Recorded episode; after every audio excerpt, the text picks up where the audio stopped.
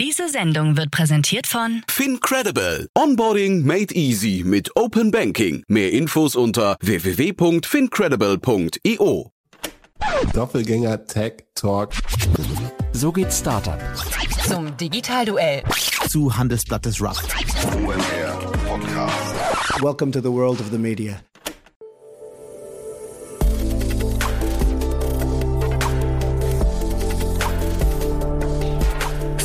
Insider Daily. Media Talk. Die wichtigsten Startup-Medien im Dialog. Guten Tag und herzlich willkommen bei Startup Insider Daily. Am Mikrofon ist Michael Daub und ich begrüße euch am Samstag in unserer Rubrik Media Talk. Es gibt viele Podcasts, Newsletter und weitere Medien, die in der Startup-Szene kursieren. Hier beim Media Talk stellen wir euch jeden Samstag die wichtigsten Startup-Medien vor, aus erster Hand mit den zugehörigen Hosts. In unserer letzten Ausgabe hatten wir Markus Raunig, Co-Host von Future Weekly bei uns zu Gast. In der dieswöchigen Ausgabe begrüßen wir Marcel Weiß, Podcast-Host von Neunetz.fm. Neunetz.fm ist ein Podcast-Netzwerk für Menschen, die besser verstehen wollen, wie die digitale Wirtschaft funktioniert und sich entwickelt. So viel erstmal als Intro vorweg. Gleich geht es los mit dem Gespräch. Werbung. Hi, hier ist Nina, Content Managerin bei Startup Insider. Suchst du deine nächste große berufliche Herausforderung? Dann melde dich bei uns. Wir suchen aktiv nach neuen Teammitgliedern, die Startup Insider zum führenden Informationsmedium der deutschsprachigen Startup-Szene machen wollen. Aktuell suchen wir Sales Manager, Customer Success Manager, Finanzmanager sowie Werkstudenten in den Bereichen Sales, Product und Content. Aber auch wenn keine passende Stelle dabei ist, melde dich trotzdem bei uns. Wir suchen immer nach leidenschaftlichen Menschen, die mit Startup Insider Großes bewegen wollen. Also, um mehr zu erfahren und dich zu bewerben, geh jetzt ganz einfach auf startupinsider.de/slash insider. Startup Insider Daily. Media Talk. Sehr cool. Marcel Weiß ist hier, Podcast-Host von Neunetz FM. Darüber sprechen wir heute, aber man kennt ihn auch mit Jochen Krisch zusammen von Exchanges. Aber ich sage erstmal Hallo Marcel. Hallo, toll, dass du da bist. Hallo Jan. Super, dass wir sprechen. Marcel, ich habe im Vorfeld gerade mal geguckt, habe ich dir auch schon gerade gesagt, es ist ja irre, wann du angefangen hast mit dem Podcasten. Das ist ja Hm. total krass. Es ist, glaube ich, der älteste Podcast, den ich kenne. Ja, ja, ich bin sozusagen ein Urgestein. Also ein Neunetzcast, das habe ich 2011 angefangen. Ähm, und das war sozusagen dann der Vorläufer oder das Vorbild dann auch für die Exchanges mit Jochen Krischbeck seit dem Commerce, dass wir dann ein Jahr später angefangen haben. Also jetzt bei mir jetzt sind es jetzt elf Jahre und die Exchanges haben jetzt gerade ihr zehnjähriges. Wahnsinn. Vielleicht magst du mal ein paar Sätze zu dir erzählen und dann musst du trotzdem noch mal verraten, wie kam, wie kam man denn vor elf Jahren auf die Idee, einen Podcast zu machen? Ja, ähm, also tatsächlich habe ich ja mit mit mit Neunetz äh, kommen sogar noch früher angefangen. Das war 2006, also Mitte der Nullerjahre habe ich angefangen über Internet, äh, Wirtschaft, digitale Themen äh, zu schreiben. Dann halt dann in der Zeit, ich glaube, war einer der ersten in Deutschland, der hier so Plattformen, Plattformdynamiken geschrieben hat. Und äh, ja, das mache ich bis heute. Und habe halt in der Zeit damals dann auch schon so angefangen, Podcasts zu, ähm, zu hören. Und das kann man sich heute gar nicht vorstellen. Das war ja damals noch sehr umständlich. Also du hast das am Laptop gehört. Ich habe dann, ich hatte einen MP3-Player, da habe ich dann die Dateien dann äh, auf den MP3-Player gezogen und dann angehört. Da gab es so, so ein Desktop-Programm, wo man das dann automatisch die RSS-Feeds, äh, die Dateien runtergeladen hat und dann da auf einen externen USB-Speicher dann rüberziehen konnte. Äh, sehr, sehr umständlich. Das hat sich natürlich dann alles mit dem iPhone dann geändert mit dem es dann alles äh, sehr, sehr bequem geworden ist. Aber da habe ich halt früh angefangen, das zu hören und mich auch so ein bisschen so in das Medium verliebt äh, und dann dementsprechend dann auch, ähm, ja, dann auch selbst damit angefangen. Also man kennt dich natürlich in der Szene. Ähm, nichtsdestotrotz, vielleicht magst du auch dazu noch mal ein bisschen, du, du bist ja Experte in ganz vielen Bereichen. Ne? Man hat so das Gefühl, du hast einen unendlichen Fundus an Interessensgebieten, oder?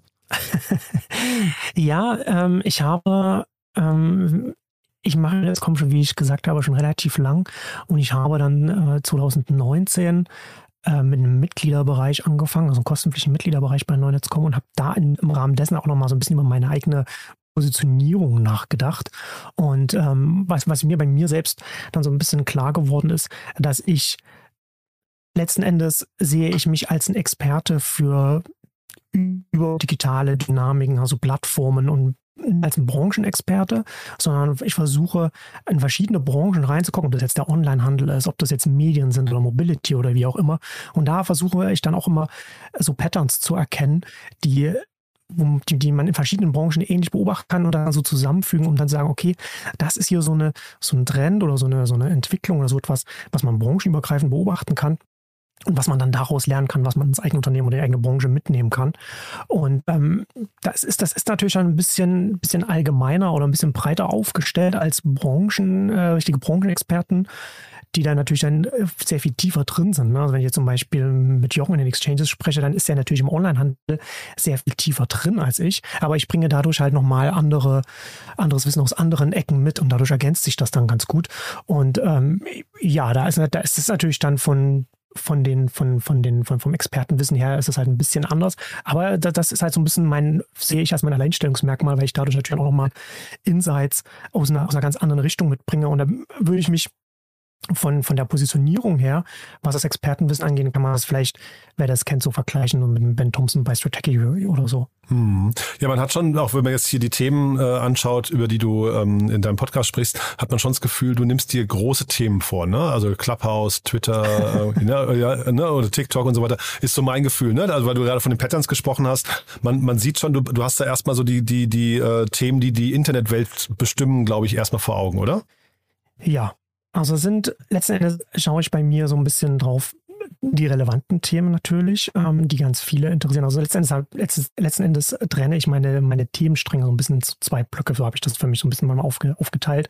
Das ist auf der einen Seite, würde ich mal so sagen, in Anführungszeichen die Mainstream-Themen. Ne? Also was du jetzt gerade gesagt hast, da hast mhm. du, da hast du jetzt die großen Plattformen, ob es jetzt ein TikTok oder ein Facebook oder ein Instagram ist und wie das auch miteinander verwoben ist und sich gegenseitig beeinflusst und was da passiert bei diesen großen Konzernen.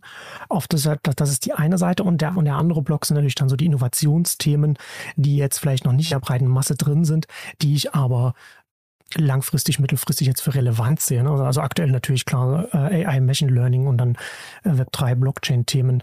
Ähm, und da versuche ich so ein bisschen die Balance zu halten bei diesen Themensträngen. Hm. Wann ist denn ein Thema für dich relevant?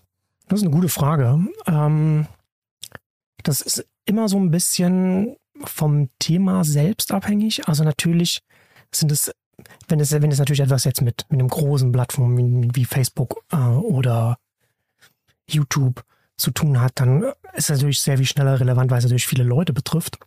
Aber für mich selbst habe ich so ein bisschen für mich als Daumenregel angelegt, wenn es, wenn es jetzt ein Thema ist, wo ich, wo ich mich, was ich mir anschaue und ich mir dann vorstellen kann, dass ich darüber in den nächsten Wochen, in den nächsten Monaten, in den nächsten Jahren wieder darüber schreiben wird, dass, das, dass uns das dann begleiten wird, dass das dann nochmal später relevant wird, dann ist, würde ich sagen, dann ist das für mich, dann ist das für mich tendenziell auch heute relevant, ähm, wo ich mir das dann genauer anschaue. Also man sagt, das ist jetzt nicht irgendwie so ein, ein punktueller Vorfall, der jetzt zwar eine wichtige News ist, der aber keine Konsequenzen hat. Ne, also das ist immer so von, von der Überlegung her, wird es Konsequenzen oder Folgen haben? Was wird sich daraus mehr entwickeln? Und das ist so ein bisschen, es ist relativ allgemein gesagt, wenn man das so genau nicht sagen kann, aber das ist so ein bisschen, wie ich dann so drauf schaue, ob, ob etwas eine Relevanz hat in der Höhe, dass ich jetzt sage, da würde ich mich jetzt heute auch damit beschäftigen und da etwas für die Leser, die Hörer oder die Mitglieder machen. Mhm. Du hast ja verschiedene Rubriken trotzdem ähm, ins Leben gerufen. Ne? Also die, die, die einzelnen Folgen bei dir werden ähm, quasi immer durch, durch so eine Einleitung, äh, entweder Neunetz, der Tag oder hier und jetzt und so weiter. Ähm, magst du das mal, weil da hatte ich zum Beispiel auch eben Zukunft der Bildung äh, 2.0, glaube ich, oder sowas ähm, gesehen dabei. Aber magst du da mal vielleicht ähm, mal, mal kurz ähm, uns mal durchführen, was sind das für Rubriken? Ja, also das waren, das waren unterschiedliche Podcast-Reihen, an denen ich ähm, mal gearbeitet habe oder die ich mal gemacht habe. Neunetz FM der Tag war, war, war eine Podcast-Reihe, die ich dreimal die Woche gemacht habe, aber das habe ich jetzt pausiert. Ähm, aktuell sind es ist es bei Neunetz FM sind es zwei Podcast-Reihen, die ich mache. Da ist einmal den Neunetz-Cast, das ist ein Gesprächsreihen mit zum Teil mit Gästen und zum Teil mit wiederkehrenden äh, mhm. äh, Gesprächspartner, Partnerinnen. Und dann gibt es Neunetz äh, aktuell und das sind die Audioversionen der äh, öffentlichen Analysen auf neunetz.com. Ne? Also ich da veröffentliche äh, längere Texte und die kann man dann auch als Podcast konsumieren. Die liest du vor, ne? Die, ja, genau, genau. Mhm. Ja, nee, ist auch ein sehr ungewöhnliches Format. Habe ich das, das kannte ich so gar nicht äh, von anderen Podcasts. Äh, in der Regel ist ja Podcast eher oder bei den meisten immer so ein Interviewformat, ne? Und da tatsächlich, dass Ja. jemand seine Texte vorliest, das fand ich irgendwie, finde ich sogar mutig, aber auch auch äh, sehr innovativ, ja.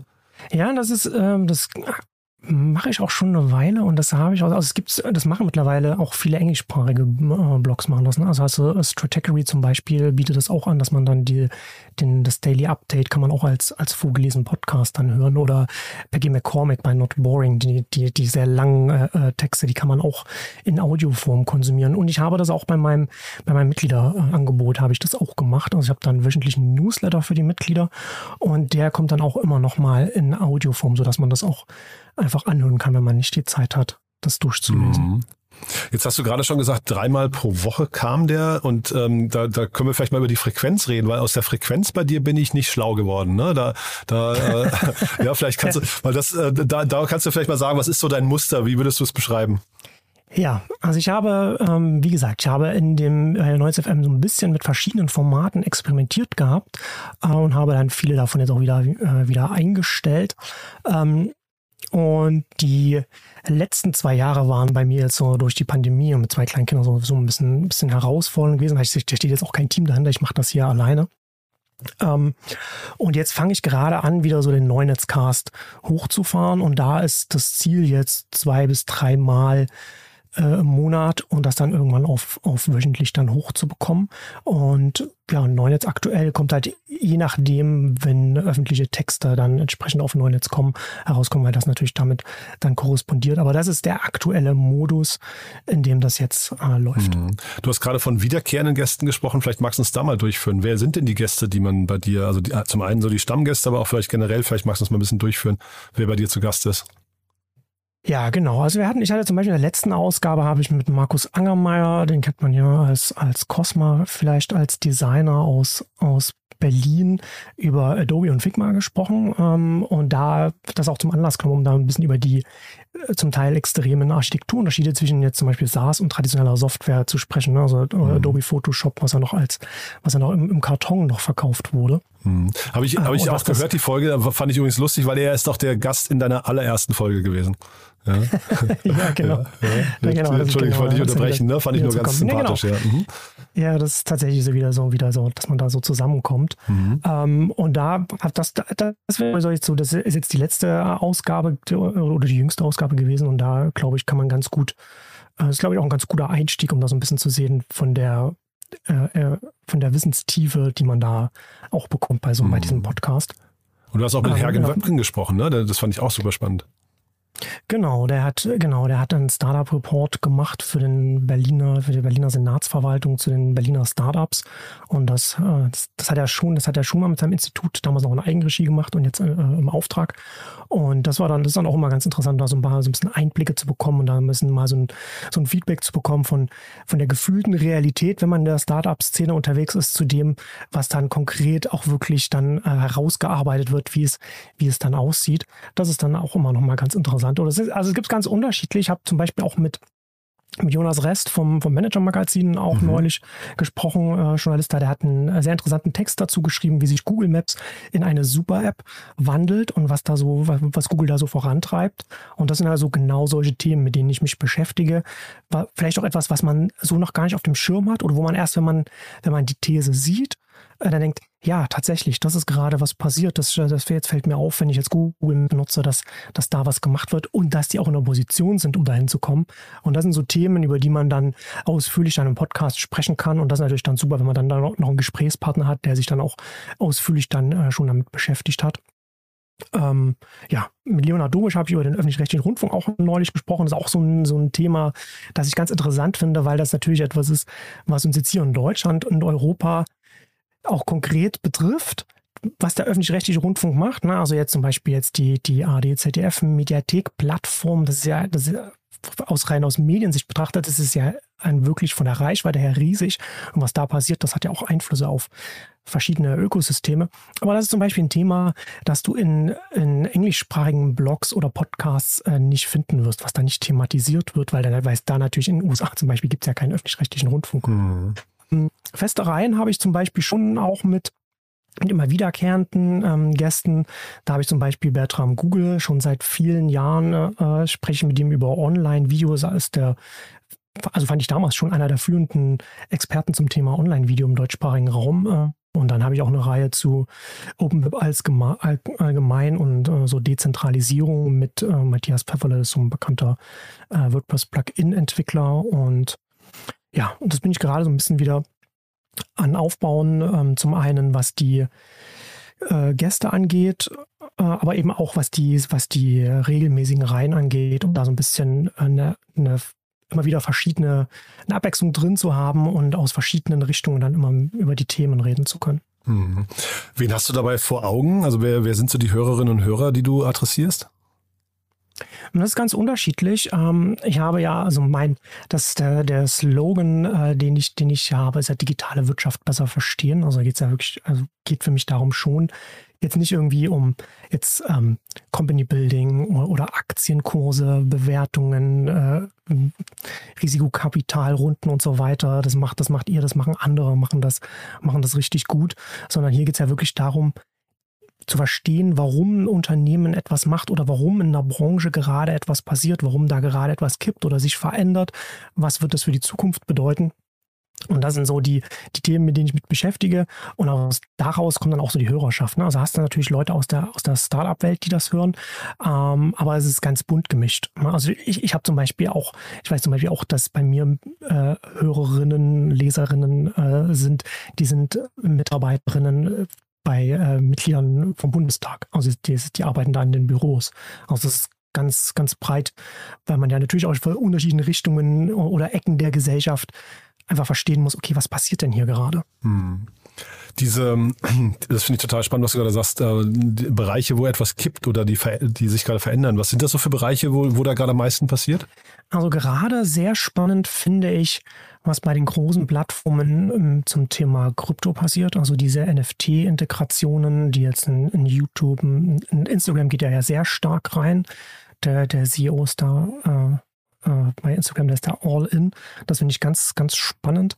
Ja, und, hast, und dann hast du ja auch äh, Shopify zum Beispiel, macht da auch ganz viel in dem Bereich.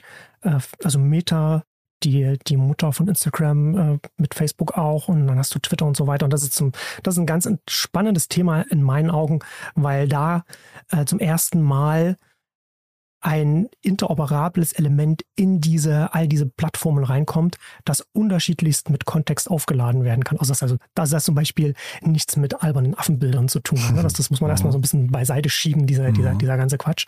Aber das ist auf einer grundsätzlichen Informationsarchitekturebene extrem spannend. Das ist so ein Punkt. Ein anderer Punkt ist, was wir jetzt in den letzten Wochen, Monaten beim Machine Learning AI gesehen haben, ne? diese ganze Text-to-Image, was da, was da gerade an Explosion an Modellen gekommen ist. Und an, der, an dem Punkt zum Beispiel ganz spannend äh, mit Stable Diffusion, das nochmal so ein paar Prämissen auf, aufgebrochen hat. Also ich und mhm. andere sind ganz stark davon ausgegangen, okay, für Machine Learning brauchst du eine große Menge an Daten. Wer hat eine große Menge an Daten? Da sind die Big Tech-Konzerne, also wird das ein Thema sein, das tendenziell eher nur bei den großen Playern stattfindet. Mhm.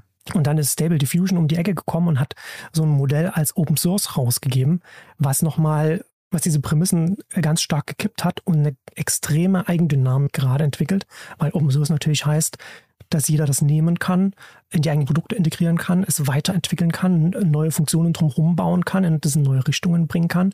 Und das natürlich dann auch nochmal so die Frage stellt, an welchen Punkten, welche Art von Daten, welche Qualität, welche Größe es überhaupt an dieser oder jener Stelle braucht, um mit Machine Learning da etwas Sinnvolles hinzubekommen. Also das sind so Themen, wo gerade äh, so ganz viele Dinge in Bewegung sind. Und das ist natürlich dann sowas auch immer intellektuell herausfordernd und spannend, sich damit zu beschäftigen und zu überlegen, was bedeutet das denn jetzt wirklich? Hm. Du hast jetzt gerade von deinem Blog oder von deiner, ist Blog das richtige Format oder Nachrichtenplattform? Wie würdest du das beschreiben? Ja, Blog ist schon das Richtige. Ich weiß noch nicht, wie viele Leute das noch, äh, noch verstehen, was, was, was ein Blog gemeint ist, wenn, wenn, wenn, wenn, wir alten Männer hier über, über Blogs reden. Oh also, je, das ist eine Webseite, auf der ähm, ja, auf denen, denen ich äh, die Analysen oder, oder Essays mittlerweile öffentlich veröffentliche. Ähm, und wie, also wie ich gesagt habe, mache ich seit 2006. Und seit äh, Dezember 2019 habe ich, da, hab ich da ein Mitgliederangebot, also pünktlich zur Pandemie damals, mhm. ähm, gelauncht. Und da kommt jede Woche ein Newsletter äh, mit, einem, mit einem Podcast und da ist ein Discord-Forum äh, mit, mit dran. Da gibt es mittlerweile auch einen automatisierten werktäglichen News-Überblick, den ich auch per E-Mail äh, an, an, die Mitglieder rausschicke, wenn sie das, wenn sie da Interesse haben. Also da bin ich auch gerade, bin ich auch immer am gucken. Also es ist nicht einfach nur, dass man sagt, okay, dann das ist halt ein bezahlen Newsletter, mhm. sondern ich mache mir da Gedanken, was man da äh, ein, ein Bündel an Produkten quasi kann und da den Leuten anbieten kann, um eben besser informiert im, im Berufsalltag da zu sein, was diese ganzen Themen angeht. Mhm. Genau, ich wollte mich fragen, also das sind quasi so die flankierenden Themen. Jetzt hast du auch gerade schon gesagt, Discord-Community, das finde ich ja bei Doppelgänger auch so spannend. Ist das bei dir auch, kann man sagen, ist das so der, der, der beste Ort, um in Austausch zu gehen mit dir, mit deinen Hörern und so weiter? Oder wie hat man sich das vorzustellen? Äh, ja und nein. Bis jetzt ist es so, dass es ja nur für, nur für die Mitglieder ist. Also nur wer wer für die Mitgliedschaft bezahlt, ist dann halt um, um Discord-Forum. Entsprechend ist es natürlich auch ein, ein, sehr viel kleinerer, exklusiver Kreis. Hm. Nee, finde ich, finde ich mega spannend. Äh, magst du uns mal einen Ausblick geben jetzt? Wo geht die Reise jetzt hin? Ähm, also ähm, so, sowohl vielleicht von der Frequenz. Achso, was wir noch nicht, noch nicht besprochen haben, ist auch die Länge der Podcasts. Da, da bin ich auch nicht ganz, da, hast du auch keinen, keinen ganz klaren Standard, ne? Nö, je nachdem, wie viel es halt zu sagen gibt. Ne? Also das Neunetzcast schwankt so bei, bei ein bisschen über einer Stunde, anderthalb Stunde ungefähr. Und Neunetz aktuell ist natürlich dann, je nachdem, wie lang die Texte sind, mhm. also dann vielleicht um die 15 Minuten. Genau, recht 20 kurz. Ne? Minuten ne? vielleicht. Mhm. Genau. Ja. Nee, aber dann, dann vielleicht nochmal kurz zum Thema Ausblick. Also wo, wo geht jetzt die Reise hin? Was, mit welchen Änderungen? Also du hast ja jetzt schon mehrere Änderungen durchlebt. Äh, du sagst ja, du bist da sehr experimentierfreudig mit Formaten. Wird es da neue Formate geben? Ähm, ja, äh, natürlich habe ich eine äh, schon auch in meinem Kopf eine Roadmap, was man noch alles noch machen kann, was Mitgliedschaften, äh, was da das Angebot angeht, was auch öffentlich angeht. Ähm, und vielleicht auch was, was äh, Kooperation angeht. Aber da ist jetzt nichts dabei, wo ich jetzt, was ich jetzt äh, irgendwie verkünden könnte. Mhm. Ähm, also einfach dranbleiben, das abonnieren. Ist natürlich jetzt, ja, sich genau, überraschen lassen. Genau, ja. und, und, mich, und mich unterstützen. Äh, Genau. Aber es ist äh, schon so, dass, dass ich auch mittelfristig natürlich auch aus dieser, dieser, ein, dieser Ein-Personen-Operation auch äh, rauskommen möchte. Aha. Das ist, das ist schon auch das Ziel. Also zum einen was Kooperation mit anderen angeht, zum anderen aber auch jetzt hier konkret. Ne? Also es ist natürlich schon ähm, im Team natürlich dann was anderes, was die Frequenz und so etwas angeht, was man dann da reinstecken kann. Und da, da geht so, sag ich mal, perspektivisch die Reise hin. Ne? Mhm. Also Wachstum, Expansion. Sehr gut, ja. Nee, aber das wollte ich dich noch fragen. Genau, Team, also heißt bei dir One-Man-Show, ähm, das machst du alles alleine, ne? Genau, nur ich. Lean and Mean. Sehr, sehr fleißig, muss man sagen. Ne? Weil es ja schon sehr viel Output, ne? Ähm, äh, und äh, ist ja jetzt auch nicht ganz so einfach, äh, dann fundiert über die Themen zu sprechen. Also das bedeutet ja sehr viel Vorbereitung, sehr viel Deep Dives, ne? Ja, das stimmt, aber ich habe bei mir angewöhnt, grundsätzlich als, auch als Selbstständiger relativ früh äh, zu gucken, dass ich immer Sachen mache, die sich gegenseitig mhm. befruchten. Ne? Also, dass ich ja quasi so in mir als Ein-Personen-Operation äh, da die Synergien drin habe, dass ich, wenn ich jetzt Recherche für das eine mache, dass das, dass ich dann auch was für was andere benutzen kann oder, also das, so dass das, so dass dann halt nicht der, der, die, die Vorbereitungszeit zum Beispiel äh, überhand nimmt. Ne? Also dass dann zum Beispiel, wenn ich jetzt sowieso schon für den Mitglieder-Newsletter mir ein Ding anschaue und dann stelle, okay, das wird halt noch viel größer, das ist ja noch viel spannender, was ich jetzt hier gerade bei der Recherche feststelle. Das bietet sich doch vielleicht an, darüber auch ausführlich im Neunetzcast zu sprechen. Ne? Und dann habe ich halt schon das auf der einen Seite vorgearbeitet, habe mich schon eingearbeitet und kann das dann in so ein Gespräch dann mit reinnehmen zum Beispiel. Du da vielleicht nochmal zum Schluss, weil du ja die ganze Zeit über digitale Wirtschaft äh, sprichst und auch nachdenkst mhm. und die, auch die beobachtest, also quasi die internationalen Trends beobachtest. Ähm, es, die deutsche digitale Wirtschaft ist ja so äh, aus, aus in, in vielerlei Augen ein, ein bisschen so ein Trauerspiel. Aber gibt's denn Dinge, wo du jetzt sagen würdest, die deutsche digitale Wirtschaft hat, macht manche Dinge auch so richtig, richtig gut? Und bitte sag nicht DSGVO. das, das würde ich auf keinen Fall sagen. Ja. Ich habe die letzten Tage damit verbracht, äh, Google-Fonds von meinen Websites zu entfernen. Äh, Irre, ne? Ach, also wegen, wegen der Abmahnungswelle gerade. Ab, Abmahnungswelle, genau. Ich dachte, ich komme dem lieber zuvor und es mhm. hat mich viel Zeit gekostet und ich bin schon vorher kein Fan gewesen, also mhm. eher, eher im Gegenteil. Und das ist tatsächlich so ein, also Regulierung ist auch ist so ein, so ein, so ein so ein Thema, weil sie so, so ein Hassthema fast, mhm. weil es natürlich wichtig ist. Man muss sich damit beschäftigen und gerade die EU ist natürlich international auch schon ein bisschen so ein Vorreiter, was, was Plattformregulierung oder Online-Regulierung angeht oder, oder geht oder schießt ganz oft übers Ziel hinaus, sage ich mal so. Äh, und das ist relevant, damit muss man sich beschäftigen, aber ganz viel ist da einfach da an der Stelle einfach super, super frustrierend. Ja, sehr viel Unverständnis ähm, halt, ne? Ja, ja, vor allem auch, ähm, was natürlich frustrierend ist, dass man das, dass man selbst als Experte sagt, wenn ihr das macht, wird das und das passieren. Und dann schaut man nach links und nach rechts und alle Experten, alle Expertinnen sagen das Gleiche. Und dann wird es trotzdem so verabschiedet. Also die DSGVO äh, GDPR auf Englisch, ähm, im Vorfeld die Diskussion, wer das verfolgt hat, die Debatte, haben alle Expertinnen haben gesagt, das wird nicht den Effekt haben, den ihr haben wollt. Es wird nur dazu führen, dass die großen Werbeanbieter, also Facebook, Google, noch größer werden und dass alle anderen, also dass, dass der Wettbewerb zurückgeht, dass das ganz problematisch ist und dass es keinen, keinen nennenswerten Effekt für die Endkonsumenten haben wird. Äh, und es wurde stur durchgezogen und das ist schon sehr frustrierend, wenn man, wenn man dann feststellt, dass auf so einer Ebene bei solchen wichtigen Themen so Expertise vielleicht nur, ich sage mal, ich sag's mal diplomatisch, nur punktuell eine Rolle spielt. Mhm. Ähm, ja. ja, jetzt sind wir nur abge abgedriftet zum Thema, ja, was uns nicht genau. gefällt. Ne? Ich hatte dich ja eigentlich darum gebeten, dass du mich, dass du, dass du quasi uns allen mal zeigst, ja. dass die deutsche Wirtschaft, die deutsche Digitalwirtschaft an manchen Punkten vielleicht doch noch richtig gut funktioniert und wettbewerbsfähig ist vor allem. Na, es passiert ja schon sehr viel gerade hier in Berlin. Ne? Das weißt du ja, das weißt du ja auch. Das ist schon eine sehr, ähm, sehr gute Startup-Szene mittlerweile. Ähm, und das, was ich ja zum Beispiel auch im Gespräch mit Herrn Wöppen ähm, gelernt habe, ist, dass jetzt, dass diese ganzen jungen Unternehmen, also, also wenn man, wenn man je nachdem, wie man Startups äh, definiert, also äh, Unternehmen bis zu einem bestimmten Alter, wenn man die zusammenzählt als Kohorte, dann ist diese Kohorte der, der größte Arbeitgeber mittlerweile in Berlin. Und das ist halt schon auch nochmal, finde ich schon nochmal äh, so, so, ein interessanter, so ein interessanter Datenpunkt, um zu sehen, was das auch für die, für die Berliner Wirtschaft zum Beispiel bedeutet, wie dynamisch die ist und wo sich na, dann kann man sich, dann kann man ja extrapolieren, wo wird man, wo wird, was wird das für Berlin in fünf Jahren oder in zehn Jahren bedeuten? Und da muss ja dann schon einiges an der Stelle richtig gemacht werden oder richtig passieren. Ähm, was aber das ist, aber das ist ja nicht die einzige äh, Wirtschaft in, in Deutschland. Und es gibt schon äh, Branchen in Deutschland, bei denen ich sehr, sehr skeptisch bin. Ne? Also gerade zum Beispiel so die Automobilbranche hat mhm. sehr, sehr große Probleme, weil sie sich sehr schwer damit tut, nicht nur den Antrieb zu wechseln, also vom, vom Verbrenner zum, zum Elektromotor. Ähm, also da wird es international natürlich durch die Märkte schon getrieben. Ne? Also mit dem Verbrenner kann man in ein paar Jahren nicht mehr in China stattfinden. Aber da fehlt zum Beispiel auch ähm, so Softwarekompetenzen. Ne? Da merkt man zum Beispiel an der Stelle ganz stark, dass Softwareentwicklung auch organisatorisch jetzt zum Beispiel anders ist als jetzt ein Verbrenner zu bauen oder, oder also, ne, also so Stahl zu schmieden und so weiter. Ähm, und da merkt man immer mehr, wie sehr das zu lang, ganz lang in der Wirtschaft, in der deutschen Wirtschaft einfach ausgeblendet wird. Dieses ganze Digitalthema einfach nur als Spielerei abgetan wurde.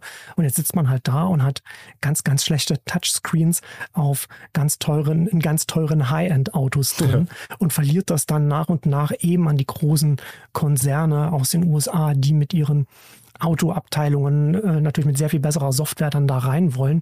Und ja, also? Also da benutze ich natürlich dann lieber auch einen Touchscreen, der benutzt, äh, der funktioniert, statt das, was, was mir dann vielleicht VW vorsetzt. Und das ist schon ein sehr, sehr großes Problem, weil wir jetzt gerade an so einer Stelle sind, wo der Markt da zum Beispiel kippt, weil der Verbrennermotor selbst, weil er so kompliziert ist, äh, eine Markteintrittshürde gewesen ist für den Markt und der Elektromotor eben nicht ist. Und das bedeutet, dass da mehr Wettbewerb reinkommt. Und ja. wenn mehr Wettbewerb reinkommt, dann solltest du bei deinen Kernkompetenzen gut sein. Also auch, auch alles, was im Auto stattfindet. Und das sind also so Themen, das ist jetzt nicht so ein Wirtschaft, äh, nicht so ein, nicht so ein Startup-Thema. Auch nicht so ein positives aber, Thema.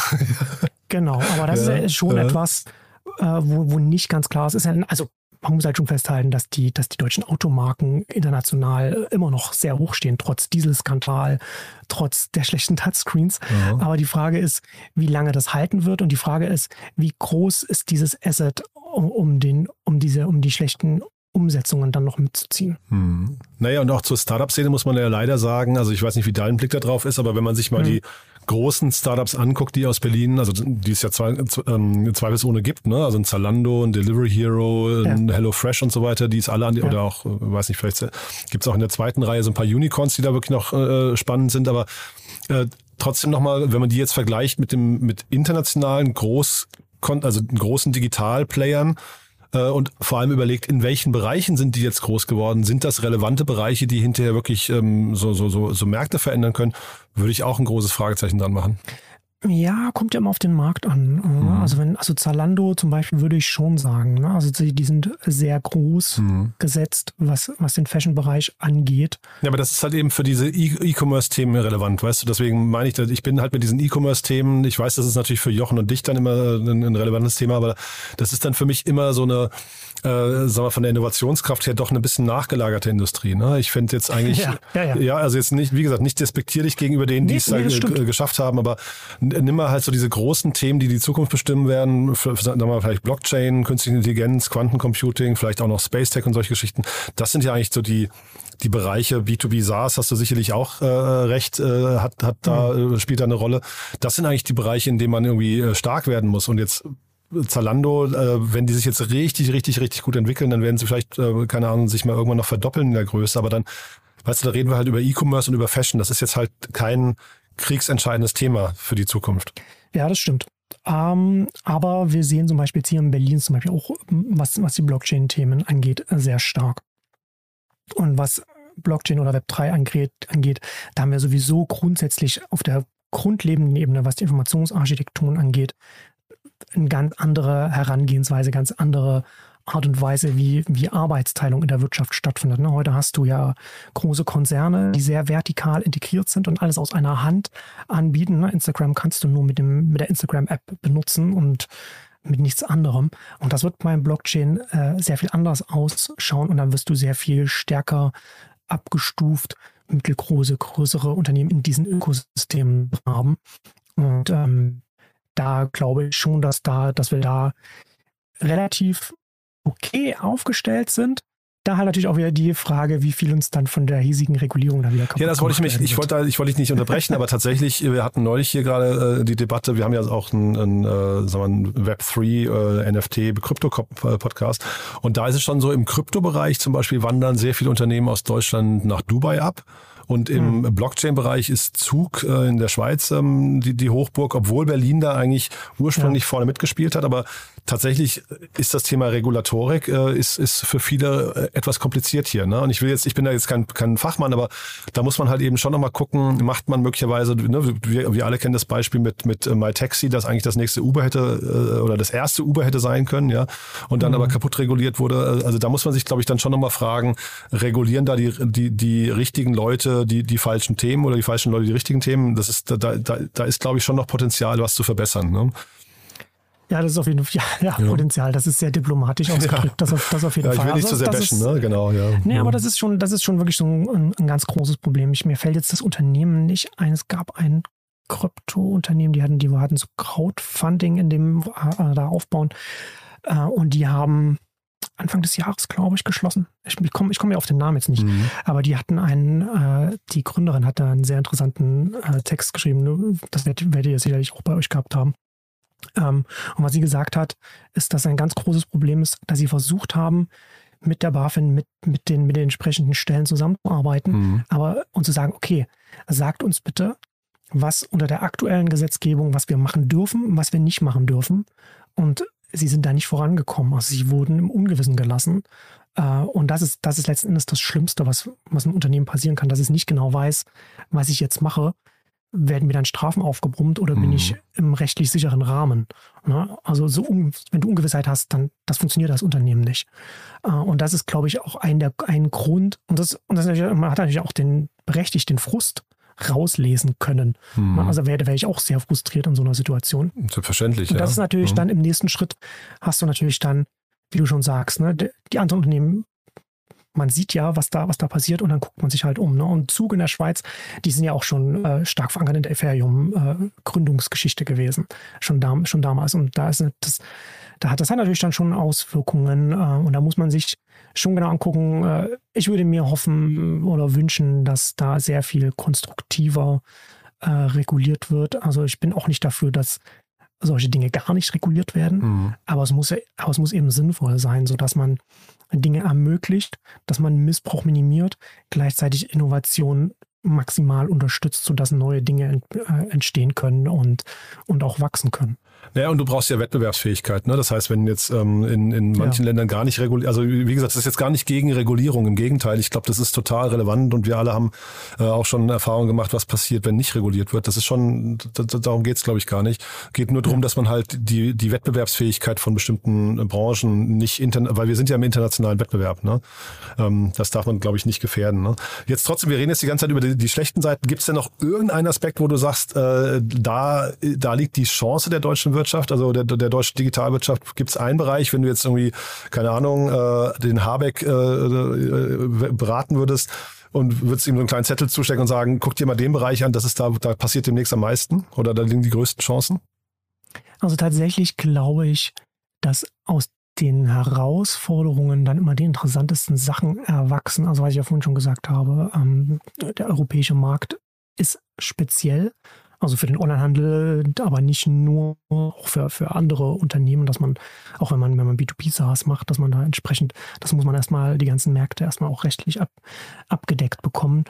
Ähm, und daraus, ich, ich glaube, dass äh, grundsätzlich sollte, sollten einfach die Rahmenbedingungen passen, damit diese Innovationen stattfinden können, mhm. damit, damit neue Modelle äh, wachsen können. Und zum Beispiel, ich, ich bin davon überzeugt, dass, dass, dass das ein Blockchain-Thema da etwas erwachsen kann. Also was zum Beispiel nicht funktioniert, was nicht sinnvoll ist, in den Rückspiegel zu schauen und zu sagen, wir brauchen ein europäisches Google. Das mhm. ist, das ist, äh, das ist das ist Geld verbrennen. Also das, da kann man das Geld auch gleich in den Kamin werfen. Wobei Sascha Lobo ja interessanterweise gerade, ähm, da gab es gerade den aktuellen Podcast mit Philipp Westermeier, da hat er gesagt, äh, er ist ein Freund davon, man würde ein europäisches TikTok bauen ja, weiß ich nicht, wie das funktionieren soll. Also mhm. wer, das, mhm. wer das machen soll und, und wie, das, wie das dann ausschaut. Also die, die Ausgabe habe ich noch nicht gehört. Ähm, dann, also das kann man natürlich sagen. Ne? Also das ist ja auch wieder so eine, so eine Herausforderung, wenn man jetzt, einen, wenn man jetzt eine, eine ganz bekannte Plattform hat, auf der wesentliche Öffentlichkeit stattfindet und die kommt aus so einer schwierigen Diktatur wie, wie China. Da hängen ja ganz viele ja, Bedenken geopolitischer Art und, und so weiter dann dran, was das, was das mit unserer Öffentlichkeit macht. Und, aber das ist natürlich auch die Frage, ne? Also ich, ein, ein europäisches TikTok, wie, wie funktioniert das in der mhm. europäischen, äh, wie kann das, wie kann das hierzulande überhaupt groß werden, auch mit Deutschland, mit dem Netzdurchsetzungsgesetz und so weiter. Da hast du ja sofort ganz viele Hürden dann dran, die es ganz schwer machen für dich als Startup, also die, die dir auch sofort im Alltag auch Kosten aufbrummen, die du in anderen, anderen Ländern oder anderen Märkten nicht hast und dann groß werden kannst und dann auch hier, hier mitwachsen kannst. Ähm, aber grundsätzlich würde ich nicht sagen, okay, was ist heute groß? Wir müssen das genauso nochmal nachbauen. Da kommst du nicht voran, sondern eher darüber nachdenken, wo, wo rollt der Ball hin? Und wie können wir die Richtung, auch wenn wir noch nicht genau wissen, wie das dann aussehen wird dann da, aber wie können wir das, wie können wir das unterstützen? Wie können wir da die Rahmenbedingungen dafür schaffen? Hm. Super. Also jetzt sind wir noch ein bisschen abgedriftet, ne? aber ja. man hat dadurch jetzt, glaube ich, einen ganz guten Einblick bekommen über die Themen und, und auch die Gedanken, die du in deinem Podcast teilst. Äh, Marcel, es hat mir großen Spaß gemacht, muss ich sagen. Ähm, ich meine, das Thema ähm, Digitalstandort Deutschland ist wahrscheinlich ein unendlich äh, großer Fundus an, an äh, Themen zum, zum ja. Haare raufen zum Teil natürlich, aber auch, wie, wie du an manchen Beispielen auch gesagt hast, zum Freuen. Ähm, ich kann nur empfehlen, in deinen Podcast mal reinzuhören. Wir werden den natürlich verlinken. Haben wir aus deiner Sicht was Wichtiges vergessen für den Moment? Nö, ich glaube, wir haben alles abgedeckt. Super. Also dann hat mir das großen Spaß gemacht und dann freue ich mich, wenn wir uns bald wiedersehen, ja? Und hören. Ja, gerne. cool. Also, bis dann, Marcel, ne? Ciao. Ciao. Werbung. Hi, hier ist Moritz, Marketing und Growth Manager bei Startup Insider. Wenn du über die verschiedensten Themen immer auf dem neuesten Stand sein möchtest, dann empfehle ich dir auf jeden Fall unsere Newsletter auszuprobieren. Von unserem täglichen Morning Briefing Startup Insider Daily zu unseren themenspezifischen Newslettern wie Krypto und Web3, Investments und Exits oder KI Kompakt bist du mit unseren Newslettern immer top informiert. Falls du interessiert bist, kannst du dich jetzt ganz einfach kostenlos anmelden und zwar unter startupinsider.de/slash insider. Startup Insider Daily Media Talk. Der Vorstellungsdialog empfehlenswerter Startup-Medien, Podcasts und Co. Das war Marcel Weiß, Podcast-Host von neunetz.fm im Gespräch mit Jan Thomas in unserer Rubrik dem Media Talk. Das war's erst einmal für heute mit Startup Insider Daily. Am Mikrofon war Michael Daub. Ich wünsche euch einen schönen Rest Samstag und vielleicht hören wir uns morgen bei Read Only wieder. Bis dahin.